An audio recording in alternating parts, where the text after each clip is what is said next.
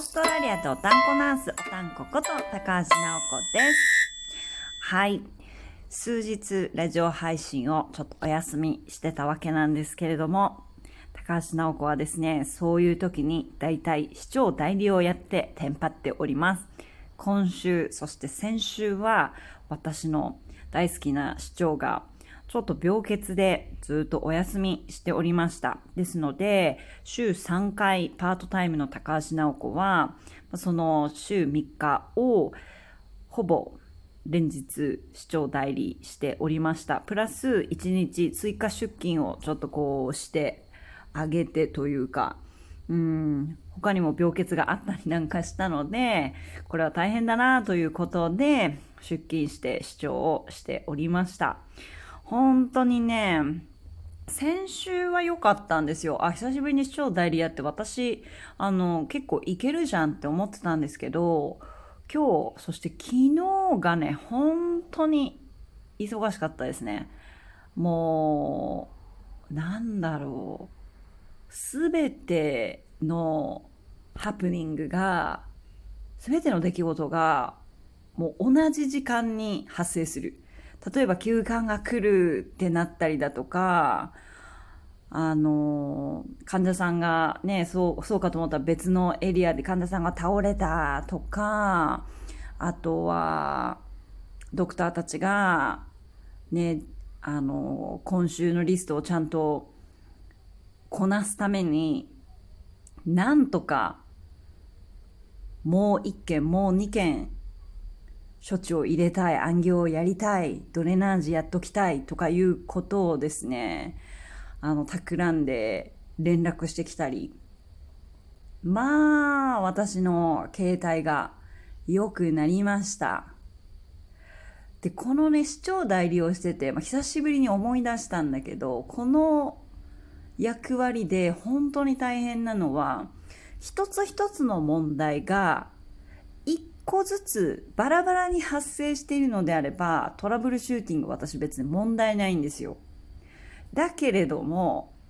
緊急度の高い問題が同時多発テロなんですね。これが本当に大変で。で、自分が考えている間に電話がどんどん鳴る。で、私がその電話に出ないと別の電話が鳴るとか、一つの電話に対応していると、電話が通じないから私を探している人が私のところに駆けつけてくるとか。まあ、常に、こう、英語では distraction とか interruption って言って邪魔が入った状態で、邪魔が入り続ける、来続ける状態で、大きな決断をしたりだとか、プランを変更したりだとか、誰かとディスカッションしなければいけないっていうことが常に起こってるんですね。で昨日はね、そうだそうだ、あの、コロナ、コロナ疑いの患者さんの治療なんかも入ってたし、もともと人数が少なくて、今日はこれ以上回せないよ、これ以上は稼働させたらダメだよっていうことをドクターたちに釘刺してたんですけどね。まあ、言うこと聞かなかったですね。もう、ダメって言ったじゃんって、もう私たち、ナースは足りないから、これ以上やろうとしてもナースなしになるよって言っても、ドクターたちは、なぜかそういうところで、いや、ナースいなくてもできるから大丈夫って急に変な自信が出てくるんですよね。でも、よくよく考えてみると、じゃあ、あなたが処置してる間に、患者さんに、例えばセデーションをかける人誰なのとか、観察する人誰の、バイタル取ってる人誰なのとか、ね物品を出す人は誰、取ってくる人は誰なのっていうと誰もいないんですよ。だからドクターたちって、うーん、ナースよりも、ちょっと考える視点が狭いというか、全体を見てないことが結構あって、まあ見ようとしてないが正しいかもしれないけど、そういうところでね、やっぱり市長が出て行って、ダメダメ、今ナースが足りないからこれ以上やろうとすると危険だよって何かあった時に困るのは私たち。私は責任取らないよ。あなた責任取れるの？取れないよね？じゃあ待ちましょうっていうような交渉ですよね。ネゴシエーションが必要になったりとかして、昨日、なんと、私のスマホに万歩計機能があるんですけども、パッて見たら、もう2万歩を超えてて、2万歩を超えてて、本当にね、久しぶりに市長代理をやって、体も心もくたくた。だけど、すごいラッキーなことに、昨日は私の旦那ルークがメッセージを夕方くれて、迎えに行くよって。ちょうどね、日中に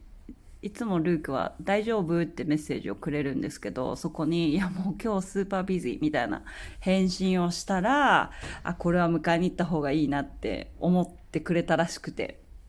すごい珍しく久しぶりに職場に迎えに来てくれて、もう車に乗った途端、寝ちゃえ、寝ちゃえるぐらい疲れていた感じですね。で、ご飯も作る気力がないので、もう、テイクアウェイを買って、お家に帰ってきて、でもなんかこう、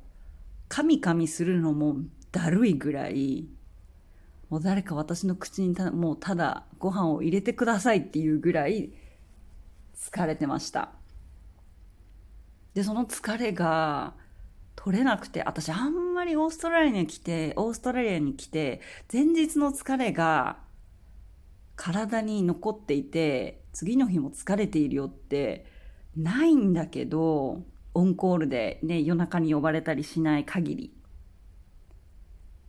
だけど今日はね、本当に疲れてて、いや、2万歩も歩いたからだなって。ずっと歩き回って、私の働く放射線科って、とにかくフロアがでかいんですよ。南半球で、ピンとこないかもしれないですけど、南半球で一番でかい放射線科外来なんですね。だからフロアが特にとほんとにかくでかくてそのいろんな部屋に分かれてチームが処置をしたり治療したりしているのでいろんなところから電話がかかると高橋直子はもうその部屋を渡り歩かないといけないんですね。うん、で今日は朝からもう私セグウェイにでも乗ってラウンドしたいぐらいって 本当にみんなに言ってもセグウェイ乗りたいセグウェイ欲しいって言いながらラウンドしてましたね。昨日昨日本当に忙しいさなかに発覚したもう放射線科で一番大切な物品がもう底を尽きてきているっていうことも発覚してそれは市長がその病欠中の市長が常にえー、管理しているものだったので、そう手薄になってたんですよね。で、それをもう至急でオーダーして、至急で病院のトップの人たちに、すいません、これもう至急のオーダーなんで、承認くださいと、許可をくださいということを言って、今日の朝一、えー、メーカーさんにも連絡して、もう即デリバリーしていただいたんで、助かりましたけれども、うん、オーストラリアはね、今日から3日間、えー、休休日連休なんですね。3日間。えっ、ー、と10月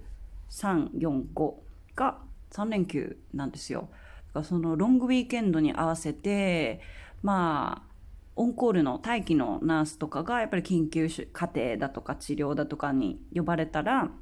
必要になる物品を今日中に用意しとかなきゃいけなかったんで昨日はそれでバタバタもしてましたね。まあ、忙しかった。でも、今日のまとめとして ぜひシェアしたいことは、こうやって、もう常に、そのディシジョンメイキングって言って決断をしなければいけなかったりだとか優先順位をつけて、